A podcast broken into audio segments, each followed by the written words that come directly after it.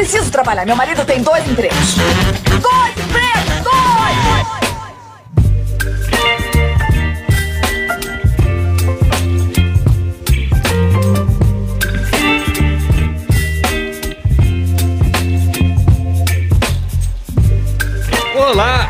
Empregados e desempregados da nossa grande nação brasileira! Começa mais um programa Dois Empregos. Eu sou Klaus Aires e estou aqui, como sempre, com meu amigo Caio. Olá, Klaus, olá, ouvintes queridos do Dois Empregos. Estamos aqui para mais um episódio onde abrimos o microfone do Dois Empregos para o povo, Klaus. O povo brasileiro, nosso, nosso sofrido povo brasileiro, Caio, que tem Sofrido. muitas excelentes histórias pra contar no nosso Faz barulho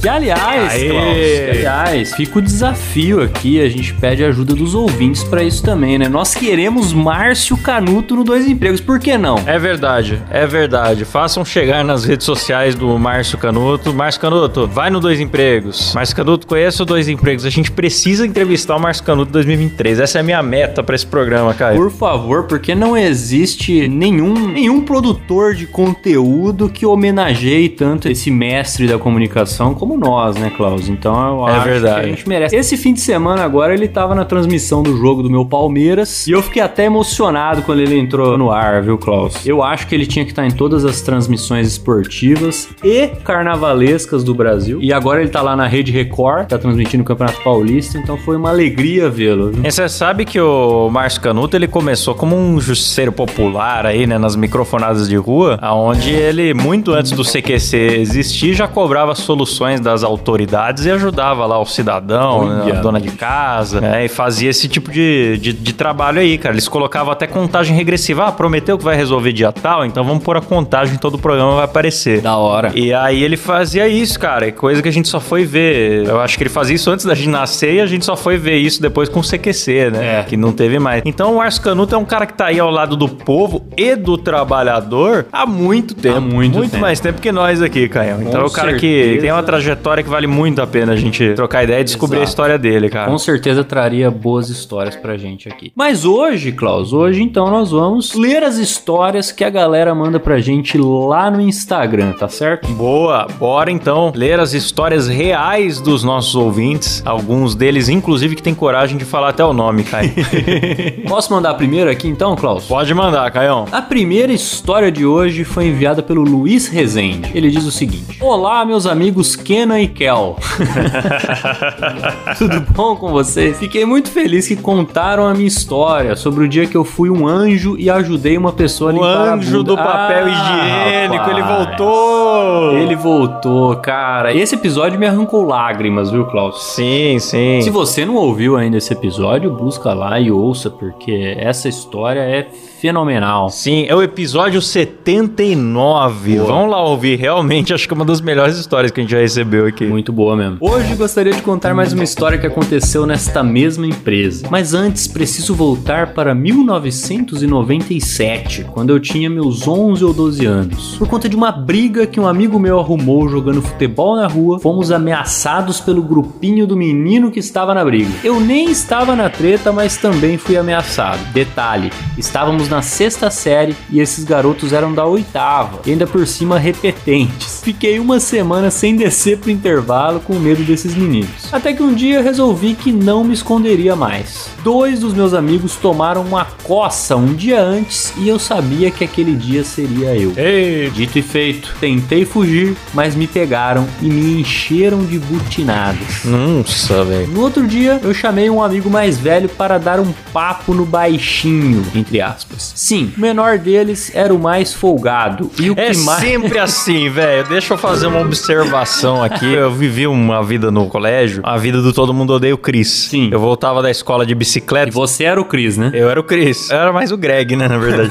eu voltava da, da escola, Caião, e volta e meia os moleques mais velhos me cercavam. E era pra roubar bicicleta mesmo, essas coisas. Algumas vezes eu fugi, outras realmente eu perdi, né? Rolava esse, e aí, carinha que mora logo ali. E, cara, é assim, tem três moleque grandes, é sempre o baixinho o que anunciava o assalto. É, passa bike, passa bike. Sempre tinha um baixinho com a voz fina e dava um ódio. Você sabe que aquele cara sozinho não teria moral de É, pedir é. bike nenhuma. É, é isso. Entendeu? Mas ele é o mais folgado, cara. Ele se sente seguro. Ele usa os grandalhões como extensão do seu corpo, né? Exatamente. Ele falou do menor ser o mais folgado, eu já me veio muitas lembranças, muitos gatilhos, viu, cara? Nossa, vontade de pegar esses baixinhos na porrada, rapaz. Mas é isso, ele falou que o menor era o mais folgado e foi o que mais chutou ele. Ah lá. Aí ele fala: Meu amigo deu o recado pra ele e me senti mais seguro a partir dali. Isso foi em 97.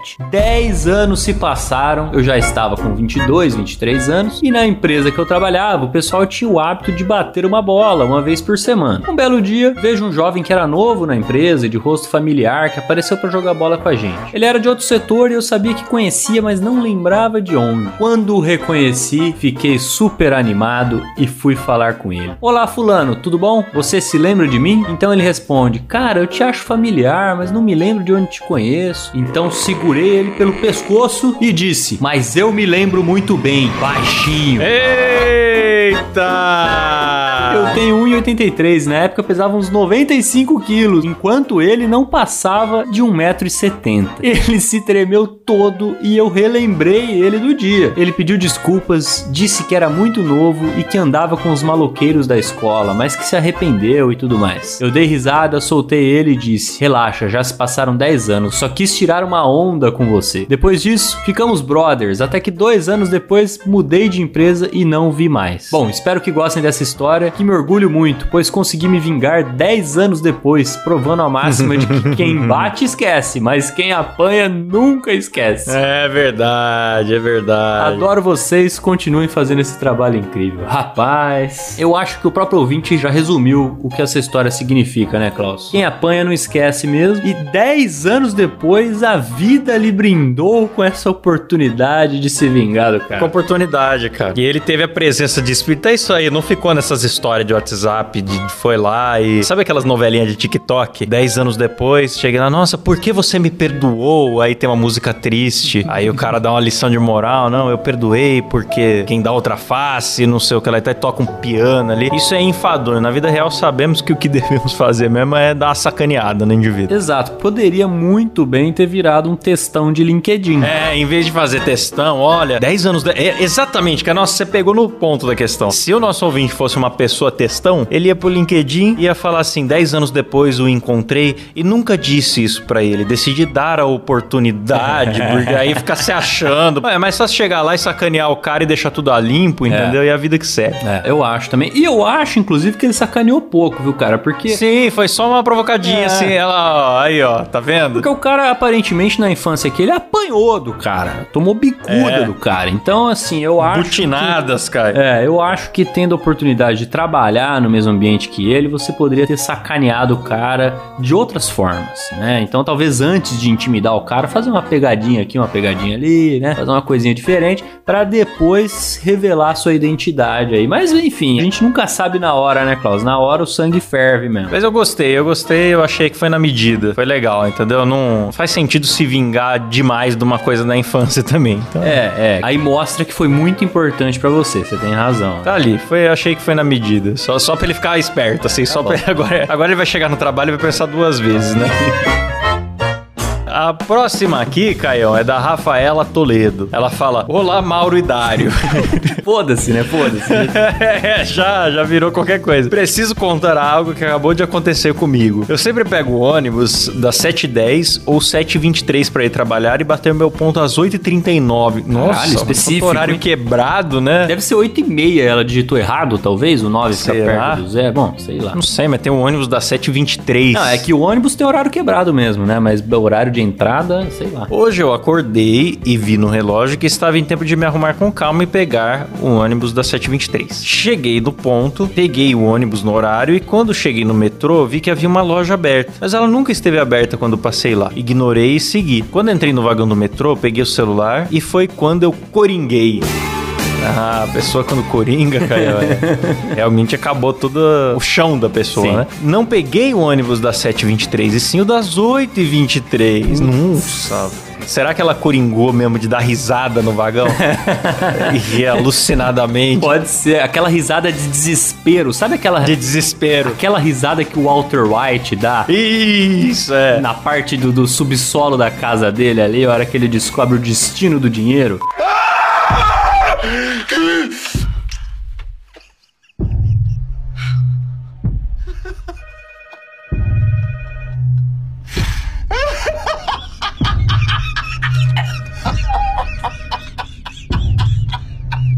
Aquilo é é uma das melhores coringadas, se não a melhor de toda a história do- dos filmes e séries. Sim, nem o Coringa coringou tanto quanto o Walter Nem o. Coringa. É, é, porque ele, ele tava dentro de um buraco, cara. Sim. Que situação. Aí ela fala: deveria bater o ponto em breve estava muito longe. Agora eu estou aqui, tendo crise de ansiedade, transtornada e me perguntando como isso aconteceu. Ah, ela escreveu na hora, cara. Sim, sim. Amo vocês, faço tudo ouvindo dois empregos e Moída Cast. Ah, muito obrigado, Rafael. Muito obrigado. Cara, é, Cara. eu acho, a gente já teve aqui no Dois Empregos o caso da viagem no tempo paraibana, né? Sim. Nesse caso aqui pode ter sido algo parecido ou ela foi abduzida, né? Que é o mais provável aqui no caso. É porque uma hora do dia dela desapareceu exatamente entre as 7h23 e 8h23. Não é normal isso, cara. Não é normal. E ela falou que ela viu uma loja aberta que nunca esteve aberta antes, quer dizer. Não se tocou, no universo paralelo mesmo. Ela tava no universo paralelo, entendeu? Exatamente. Você sabe, cara, que uma vez eu já, já perdi um busão, Cláudio. Eu tinha que acordar lá, não vou lembrar exatamente os horários, né? Eu tinha que acordar lá no horário correto. Foi quando eu tava fazendo, quando eu ganhei o intercâmbio pros Estados Unidos. Eu tava nos Estados Unidos e lá o busão, Klaus, é, dependendo da cidade, o pessoal sabe que não é assim, mas lá passa certinho no horário, né? Então, é, é esses horários quebrados aí, 7h23, 7h27 e tal. Enfim, um dia eu perdi hora. E eu sei que eu acordei e faltava 5 minutos pro ônibus passar. Nossa. E o velho. ônibus ficar, o ônibus passa, o ponto de ônibus era a um quarteirão da minha casa, mas faltava cinco minutos. Eu falei, puta que pariu. E aquele dia eu não podia faltar na aula de jeito nenhum, porque eu já tinha estourado o limite lá. Né? Acordei e falei, vou pegar esse ônibus. Eu simplesmente tirei o pijama, coloquei minha roupa, coloquei minha mochila e saí correndo. Não fiz mais nada. Não escovei o dente, não tomei café, não. Ô, não- tristeza. Nada, só saí correndo. E aí, cara, eu saí correndo e foi muito engraçado porque eu correndo já vi o ônibus chegando, né? E era sempre o mesmo pessoal que pegava o ônibus naquele horário. né? E eu vi o ônibus chegando, vi o ônibus chegando, pá, pá, pá, consegui. Subi no busão, a hora que eu subi no busão, a galera aplaudiu, mano. Nossa, cara. Porque nego me viu correndo, tá ligado? E torceu por mim, bicho. Nossa, que constrangimento. Eu já corri atrás de ônibus também, nunca fui aplaudido por isso, mas já, É, é uma já corri experiência diferente. E eu percebo, cara, que o motorista, ele se sente no papel de. Sabe os reis que assistiam o Coliseu, o espetáculo do Coliseu? Sim. E só fazia com o polegar pra cima ou pra baixo, assim. Aham. O motorista, nessa hora, ele se sente nesse papel. É, você cruza o olhar com o motorista, você tá correndo e levantando o braço ali, espera, espera. E nessa hora ele tá decidindo na cabeça dele: será que vou fechar a porta quando ele estiver a dois metros do ônibus e ir embora mesmo assim? E ali você tem aquele momento pra convencer o motorista Exato. de que seu esforço tá valendo a pena, cara. E eu já vi motorista ir embora nessa situação, cara. Sim. É uma humilhação muito grande. É, eu não sei se no meu caso ali eu contei com a ajuda do povo, né? É possível que o pessoal tenha, tenha me visto e alertado Acho o que a- motorista que compadeceu da minha situação ali e abriu a porta. Mas é, o fato é que eu fiquei muito feliz de conseguir pegar o ônibus, mas muito envergonhado de receber aplausos ao entrar no busão. Se tiver algum ouvinte motorista de ônibus, manda história pra nós lá no Instagram, arroba dois empregos, por favor. Queremos muito ler as histórias de vocês. Boa. Como você decide quem você vai aceitar É. o atraso ou não? Exato, exato. Queria muito saber disso, viu? Quais são os critérios? deve ter, deve ter Tem, critérios tem. bem claros, viu, cara? As regras não escritas do transporte coletivo. Maravilhoso. Vou pra próxima aqui então, Klaus. Quem mandou foi Manda aí. Vitor Augusto. Ele diz o seguinte: Olá, Kraus e Clatus. Hoje eu vou contar pra vocês uma história que aconteceu em 2015. Eu trabalhava como auxiliar de logística em uma das dezenas de empresas que compõem o polo automotivo da Jeep aqui na minha cidade. E diga-se de passagem, eu nunca vi lugar pra ter tanto maluco como em fábrica. Trabalhar Oh. nesse tipo de lugar ou faz você rir muito ou te deixa depressivo e amargo. Ah, meu amigo, não sei, porque você não trabalhou na né? Que a gente recebeu uma história uma vez que. Mas enfim, pode dizer. Vamos ver. Porque é um ambiente em que os caras te alopram ao extremo, principalmente se você pega pilha fácil. É, Ah, é a a zoeira. zoeira. rapaz. É que tem, tem muita gente bullying. trabalhando junto, né? Aí a zoeira toma conta mesmo. Durante meu período lá, eu fiz amizade com um mineiro, que era um dos encarregados no setor de logística, de nome Gabriel, o qual os funcionários lideram o vulgo Anjo Gabriel, porque voava muito, certo? No geral, ele era bem gente boa, mas era do tipo que aloprava fortemente com tudo e todos, o que às vezes irritava algumas pessoas. Dito isso, vamos ao fato. Na maioria do tempo nós trabalhávamos de luva, pois mexíamos com peças de metal que poderia machucar. E vez ou outra, ao ir ao banheiro ou beber água, deixávamos as luvas em cima de uma mesinha onde ficava um computador, e na maioria das vezes as luvas deixadas lá desapareciam. Isso mesmo, tínhamos um ladrão de luva solta. Nossa, velho. Um certo dia, rapaz, é, mas aí começa a investigação, viu, Cláudio? Aí que tá. Então, e sendo que, na verdade, todo mundo devia ter luva. Sim. Né? Então, por que alguém roubaria do colega se já tem a dele, É. né? Tava traficando luvas, tava... E também que se a sua tá furada tal, o pessoal da administração lá do RH tinha que providenciar, né, Klaus? Então, não sei por que, que a pessoa roubava luva, né? É, porque é um EPI, né? Sim, exato. Isso mesmo. Tínhamos um ladrão de luva solta. Um certo dia, faltando pouco mais de uma hora para largar, o anjo Gabriel me chamou num canto e disse: Vamos pegar esse ladrão. Ele pegou um par de luvas novas no almoxarifado e fomos até a linha de produção. Lá estava outro cúmplice que trabalhava em uma máquina usando uma espécie de pistola que expelia um tipo de cola preta extremamente grudenta, que era colocada nas peças fabricadas antes de serem transportadas para evitar atrito. Ah, não diga mais nada, já entendi. Você já entendeu para onde isso vai?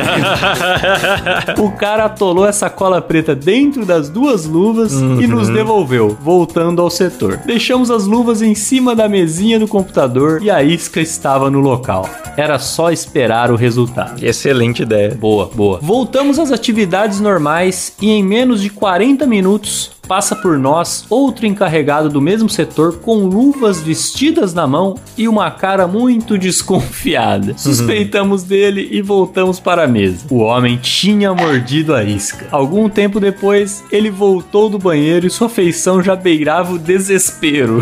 Ele reclamava que tinha alguma coisa pegajosa dentro das luvas e que não conseguia tirar as mãos. Nessa hora, eu me esforcei muito para não rir e tentei ajudar, pois estava quase na hora de largar e as luvas não saíam de jeito nenhum. Nossa, cara. Ele ficou pra sempre com luva, agora ele é, ele é o homem-luva. Agora ele é o Mickey. É, é o Mickey. o Mickey.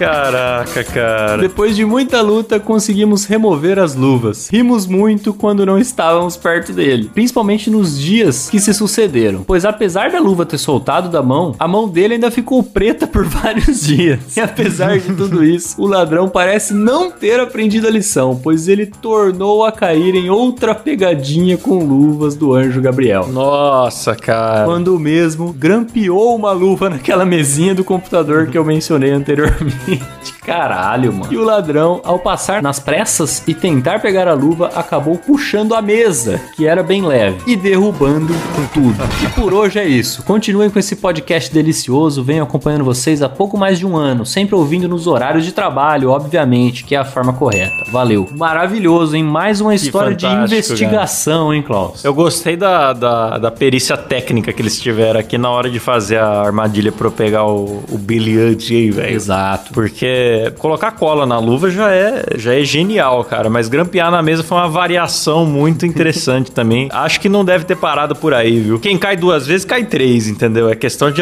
pensar outra pegadinha, de repente enfiar mortadela dentro da luva. Então, é engraçado o cara, ao se deparar com essa situação, né, de ficar com a mão colada dentro de uma luva, não ter passado pela cabeça dele de que isso era uma enrascada, né, bicho? Era uma armadilha para pegar o ladrão. Não passou pela cabeça dele isso. Ele, ele, sei lá, ele achou que. Não, e como que ele voltou a pegar de novo, cara? Então. Depois que você ficar em desespero no banheiro tentando te arrancar a luva colada na mão, ele pensar que outro dia era uma boa ideia passar e enfiar a mão na luva de outra pessoa também, que ele não sabe nem de quem é. É, então, eu acho que ele só pensou o seguinte: ah, agora eu vou ficar mais atento se tem substâncias gosmentas dentro da luva, mas não vou deixar de roubar, não.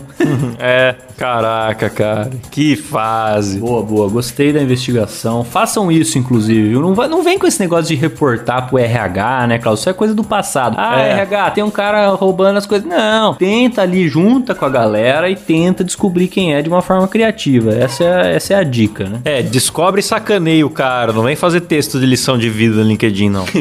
é isso aí. A próxima história aqui, Caion, ela é do Matheus. Ele diz o seguinte: Olá, meus apresentadores de podcast preferidos, Klaus e Caio. Ué, falou nosso nome certo agora. que engraçado, não tô nem acostumado mais com isso. Hoje venho para meio de contar um relato que me ocorreu durante o trabalho. Neste fim de ano, consegui um emprego temporário na loja de roupas Escaminosflau. Certo dia, uma hora antes do final do expediente, já havia acabado de realizar minhas obrigações na seção em que trabalho, seção masculina, e fui mandado por meu superior para a seção feminina, que é muito maior, me oferecer para ajudar a terminar a organização por lá. Até aí tudo bem, me juntei ao provador feminino já vazio com outros dois funcionários para encabidar as últimas peças que lá restavam. Papo furado normal, vai e vem, e os dois outros funcionários falam assim: será que acontece aquela coisa lá no setor masculino também? Aquela coisa lá, hein, Caião? será que é aquela Será coisa lá? que ela pode ser tanta coisa? E o outro funcionário se referindo a mim. Não sei. Amigo, já aconteceu de cagarem no provador masculino? Minha reação instantânea foi ficar enojado e dizer não. Nossa, que horror. Pois após uns instantes, meu nojo se transformou em curiosidade. Pera lá, pera lá. O pessoal tá falando sobre cagar, Klaus. Cagar, cagar fezes, podemos falar assim. Cagar fezes no provador de roupas. E outra, a pergunta não foi será que aconteceu aquilo no masculino também? Não, não. Será que acontece no presente? Quer Sim. dizer, é uma coisa recorrente no feminino acontecer o problema da defecação. Agora vamos, vamos analisar aqui com calma. Após uns instantes, meu nojo se transformou em curiosidade e comecei a perguntar mais sobre tal fenômeno. Muito obrigado. Se era frequente, principalmente se o cagão, ou melhor, a cagona, já havia sido identificada. E o que pude concluir dessa história é que é mais comum do que imaginava que compradores defequem em seus provadores pelo menos duas vezes ao mês. Ah, não. E que o indivíduo terrorista em questão não havia sido identificado, portanto, ainda anda livre pelas ruas sem cumprir pena. Caraca, cara. Pô, mulherada, que complicação isso, E hein? deram até a frequência aqui, Klaus. Porque, veja bem, se você, sei lá, você trabalha há cinco anos na loja e aconteceu cinco vezes, já dá pra dizer, pô, acontece. Acontece com certa frequência. Agora, duas vezes por mês, com essa naturalidade. Mas duas vezes por mês, só no provador feminino da mesma loja, cara, será que alguma ex-funcionária é revoltada? Eu acho que é- eu acho que a gente caminha pra isso. É, parece que é uma vingança. Eu acho que tinha que começar a investigação por aí, viu? Isso é um crime passional, não é possível que seja só que a pessoa apenas tá com. que é mais de uma pessoa que acontece essa coincidência ou que a pessoa apenas tem um problema de intestino solto. Não é possível. É, então. Ou a pessoa não sabe diferenciar o, o provador de um banheiro também. Porque tem lá as suas não, semelhanças, é. né? Tem as suas semelhanças. Daí a pessoa tem que estar senil, né? Então, é- pode ser. Cara, não, isso aqui me cheira mal, viu, cara? Literalmente, né? É, isso aqui é vingança, cara. Isso aqui é vingança. Porque se fosse, Klaus, no, no banheiro masculino. No banheiro não, desculpa, no provador masculino, eu até falaria pra começar as investigações pelo rapaz que cagou lá no gabinete do STF. Eu começaria É. por aquele sujeito lá. Agora, no feminino, já estamos sem suspeitos. É, você sabe que aquilo, aquilo do STF lá que aconteceu aconteceu chocou o Brasil, mas eu tenho certeza que não chocou a mim nem a você, né? Porque depois de dois anos apresentando dois empregos, eu, porque eu tô com 32 anos. Até os 30, eu não tinha noção como era normal as pessoas usarem fezes como forma de protesto. Eu descobri no dois empregos isso, cara. E a gente continua descobrindo, porque é, é tudo que é lugar, cara. É dentro de pneu da borracharia. Sim. Agora é provador feminino. Não, teve o outro que cagou e esfregou na parede, né? É, cara, é, é um- é um negócio absurdo, velho. Eu não entendo isso. Esse ímpeto de, de protestar com fezes. A gente nunca recebeu, a gente só recebe a história de quem viu, mas a gente não recebe a história de quem fez, né? É, eles não, eles não se revelam. Você que já protestou com fezes, manda uma mensagem pra gente, a gente garante seu anonimato. Porque eu, eu quero saber o que, que se passa na mente. Não, do- a gente já recebeu sim, Klaus. Essa história que o cara esfregou na parede foi vingança, foi vingança pura da dona da república que não deixava ele trabalhar. Ah, é home office. verdade. Que desmontou o computador, tirou o computador dele da mesa. É verdade, é verdade. Mas é porque ela também tinha um negócio de proibir de usar banheiro, não tinha um negócio assim? É, ela fazia várias proibições lá, era chato pra É. cacete e tal. E É. aí ele resolveu se vingar, né, no, no último dia dele lá e fez isso. Mas é, nesse caso aqui, Klaus, eu acho que a gente que já tem uma certa experiência, né? Como que a gente pode chamar isso, hein? Shit revenge, É. talvez, Klaus? É, nós que somos detetives de banheiro, É, cara. a gente, a gente já sacou que isso aí não é o acaso. Isso aí é, é- é vingança. E provavelmente é de uma ex-funcionária ou de uma cliente muito insatisfeita ali, né? Talvez É. é, se sentiu trapaceada pela loja em algum momento, né? Pode ser uma trapaça grande ou pode ser uma coisa que a pessoa nem percebeu que ofendeu. Por exemplo, ah, essa M não vai te servir, não. Pronto, às vezes isso já basta pra provocar uma grande vingança. É, tipo, é pra você é GG, né? E a pessoa usa M. tá? É, é isso. É, é. Porque eu não quero, Klaus, acreditar. Desculpa, eu, eu me recuso a acreditar que é uma coisa comum entre as mulheres. É. Ah, entrei no provador, tô aqui provando. Ai, hum, apertou aqui vontade de cagar. Ah, quer saber? Vou cagar aqui mesmo. Eu não quero acreditar que isso seja uma, uma coisa cultural, entendeu? Eu, eu prefiro espero que acreditar que não, né? Pois é. Por isso que sempre dizem que o banheiro feminino é mais limpinho, né? é uma possível explicação. É porque simplesmente não é lá que cagam. É, é. O lugar certo é no provador da loja. É isso aí. Maravilhoso, muito bom. Vou pra próxima aqui então, Klaus. A próxima foi enviada por ouvinte anônimo que diz o seguinte: Meu primeiro emprego foi como office boy, fazendo coisas que se tornaram obsoletas no dia de hoje, como ir ao banco pagar contas, entregar correspondências em outras empresas, postar malotes nos correios e etc. Quando não havia serviço externo para fazer, me orientaram que eu deveria trabalhar na trituradora de papel. Cara, trituradora de papel é, é uma parada meio que pra, pra esconder vestígio, geralmente, né? É. Você tem documentos confidenciais ali, alguma parada que você que você não quer que nego identifique nem se mexerem no seu lixo, né? Então. É, ou as, as finanças da empresa, dados sensíveis, né? É. Ele continua. Uma máquina barulhenta que esquentava e servia para picotar os documentos que eram considerados confidenciais. Olha lá. Obviamente, eu odiava fazer isso. A máquina ficava no galpão, um calor dos infernos, e enquanto estava ali, não aprenderia nada de útil. Havia algumas regras passadas pelo bisonho do meu chefe para operar o enfadonho equipamento.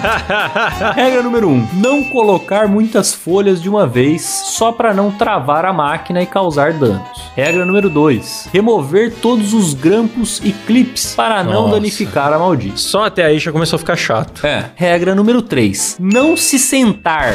Porra, essa eu não consegui entender. Nossa, cara. O porquê disso? né? Isso me causava uma dor nas costas absurda e creio que era só uma questão de imbecilidade do chefe mesmo, pois não faria diferença alguma operacionalmente estar sentado ou em pé. Pô, não faz diferença mesmo, bicho. Eu já vi uma máquina dessas e, pelo menos a que eu tive acesso, Klaus, ela ficava no chão, assim, da altura de um pouco menor que um frigobar, por exemplo. Aham. Se você não ficar sentado, você vai ficar com dor nas costas mesmo, bicho. Vai ter que ficar baixando toda hora pra enfiar papel ali. Não faz muito sentido, não. Enfim, ele continua. Eu fazia de tudo pra fugir da máquina, mas tinha dias que era praticamente impossível fingir estar ocupado em outra atividade e logo ele me mandava para a árdua tarefa. Ah, rapaz. Olha, a vontade de cortar o fio da tomada dessa máquina aí devia estar gritando, hein? Dá um bico na máquina. É.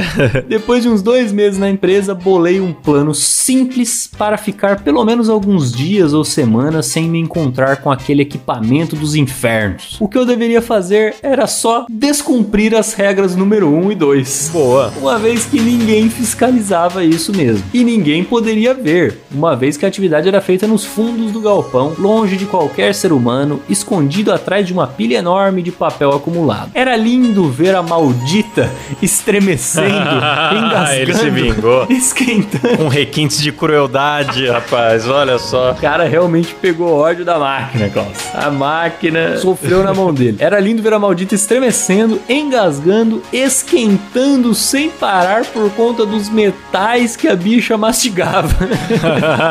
e levou apenas uns poucos dias de descumprimento de regras para a bichinha ter um treco. Em um dos dias mais felizes nesse trabalho, chamei o bocó do meu chefe e falei: A máquina quebrou. A resposta dele foi o que mais me alegrou, dizendo que a empresa estava um pouco apertada e que não seria prioridade naquele momento consertar a danada. Resumindo, fiquei dois anos e meio na empresa e nunca mais precisei encostar a barriga naquele trambolho barulhento. Pô, cara, eu sei que ele ficou feliz, mas eu, eu, cara, isso me deixaria mais irritado, cara. Eu penso assim, se essa atividade era tão desnecessária, por que que esse maldito desse chefe me mandou fazer isso? Tem razão. Se não faria falta nenhuma. O dia que a máquina parou de funcionar, não fez falta nenhuma. Exato. Nossa, cara. Mas aí é aquilo que a gente já falou algumas vezes aqui do chefe sempre querer dar alguma coisa pra você fazer quando você não tá fazendo nada, né? Então. É, o funcionário, cara, ele tem que fazer bem feito aquilo que foi combinado. Porque a hora que ele fala assim, tô livre, me dá mais alguma coisa pra fazer, a probabilidade de você não só não ser recompensado, como ganhar uma nova obrigação pra sempre é grande, cara. Ele conseguiu sair disso a tempo. Sim. Porque ele, ele botou lá, jogou lá pedra, né? Clipes e grampos. É, jogou lata de refrigerante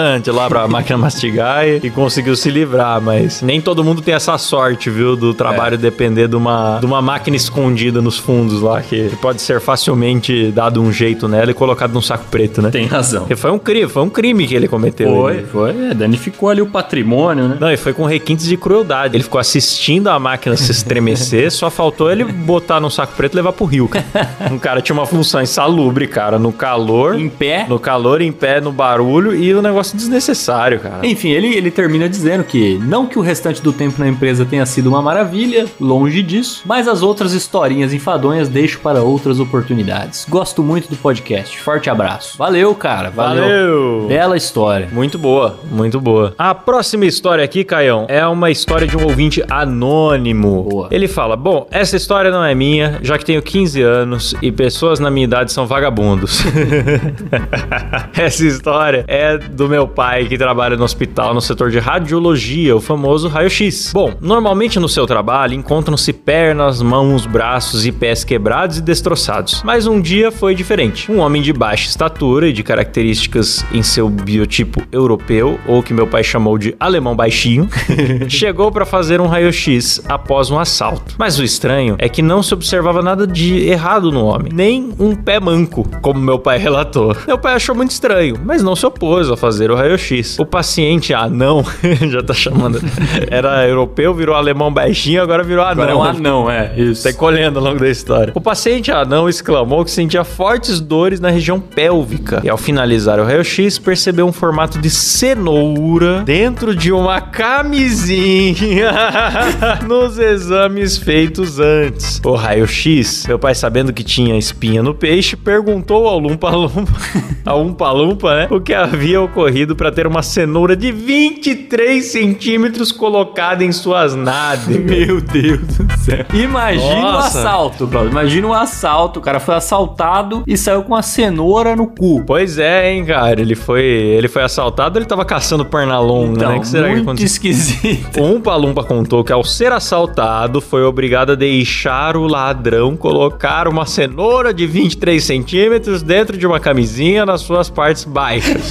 Ó, cara, eu já vi notícia do cara ter um objeto estranho no, no ânus, no reto, e ele falar que caiu pelado, sofreu um acidente doméstico. Muito comum. Por acaso caiu pelado em cima de uma lâmpada ou de um pepino, de um rabanete. Não, do- aconteceu recentemente com um senhor de idade na França, diz ele, que caiu e enfiou uma bomba no cu, né? E aí tiveram que evacuar o hospital, inclusive, porque iam fazer a retirada do objeto. É, geralmente o cara fala que caiu. Agora, de dizer que um estranho me abordou na rua, me apontou uma arma, se deu o trabalho de colocar camisinha numa cenoura e me obrigou a ficar pelado e introduziu essa cenoura em mim, e não houve marcas de, de agressão física aqui, pelo que o colega relatou, né? Tava Sim. tudo certo com ele. Sim. Apenas, ele não teve nenhuma reação, resistência. Apenas ele falou: não, sendo assim, né? Já que estou sendo assaltado, vamos introduzir normal. Isso é uma coisa que acontece no assalto. Logo após o conto de extrema veracidade, contado pelo anão do Rodrigo Faro, foi retirada a cenoura do rapaz. Após isso, o alemão baixinho ficou conhecido no hospital como Cenourinha. Grande cenourinha, parabéns. Ai, ai, eu acho que essa vai ser a capa do programa, hein, Caio? O Cenourinha. Depois de alguns dias, o Cenourinha reapareceu de novo no hospital com uma lanterna enfiada naquele lugar. Meu Deus do Uma céu. lanterna. Ele saiu de cenourinha pra vagalume, Caio. A história. A história foi que ao pescar se desequilibrou e caiu na caixa onde estava a lanterna e acidentalmente caiu de bunda na Ah lanterna, Caio. Essa é a clássica, Cláudio. Essa, Essa é é a clássica. clássica. Tá certo Essa é que assim, clássica. quem é que pesca pelado, né, bicho? É o cara, pô, pelo amor de Deus, cara. Ele tá pe- na- Nossa, cara. Esse cara tem azar, hein? Coisas entram na bunda dele por diversas razões, cara. Impressionante. Por favor, não falem meu nome por motivos óbvios. E que tal uma cenourinha, Klaus e Caio? Não, obrigado, cara. Eu não. Vou passar. Não, não gosto, tenho até, sou alérgico.